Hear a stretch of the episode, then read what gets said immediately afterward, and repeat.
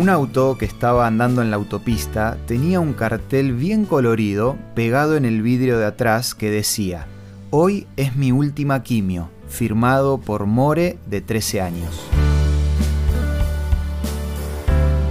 Esto es Una luz en el camino, una pausa para renovar las energías y fortalecer el espíritu, con el licenciado Santiago Paván.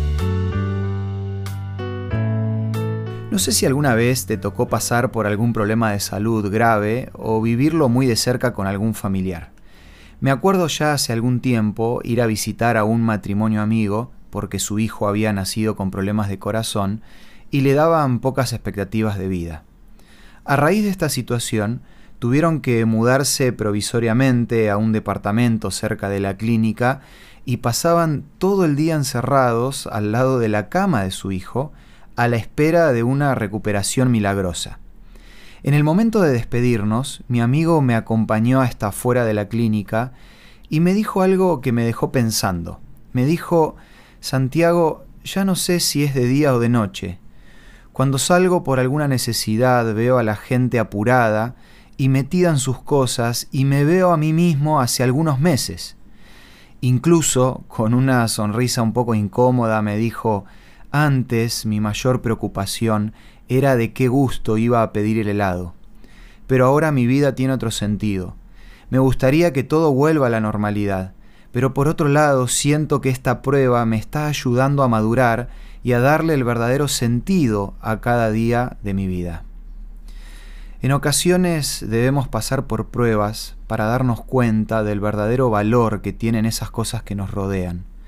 Estoy seguro de que la familia de More o la de mi amigo nunca más volvieron a ver la vida de la misma manera. Es por eso que más allá de que hayas pasado o no por alguna situación similar, es importante que puedas reconocer las pruebas como una oportunidad para el crecimiento. Los momentos de pruebas van a venir. La cuestión es con qué actitud vamos a enfrentar esas pruebas. Para responder esta pregunta, se me viene a la mente un versículo muy interesante que está en el primer capítulo del libro de Santiago. Este texto dice que debemos tener alegría cuando nos encontramos en medio de una prueba. Si bien parece contradictorio y hasta casi imposible, en realidad se nos está animando a tomar las pruebas con una actitud positiva, teniendo confianza total en Dios. Seguramente va a ser duro, va a haber sufrimiento, pero no te olvides que en medio de las pruebas podés tener confianza en alguien que no te va a abandonar. Si necesitas crecer en la confianza, te animo a que leas los temas del curso Por una vida mejor. Son 15 reflexiones que te van a guiar en esa dirección. Podés solicitarla de forma gratuita en nuestros puntos de contacto.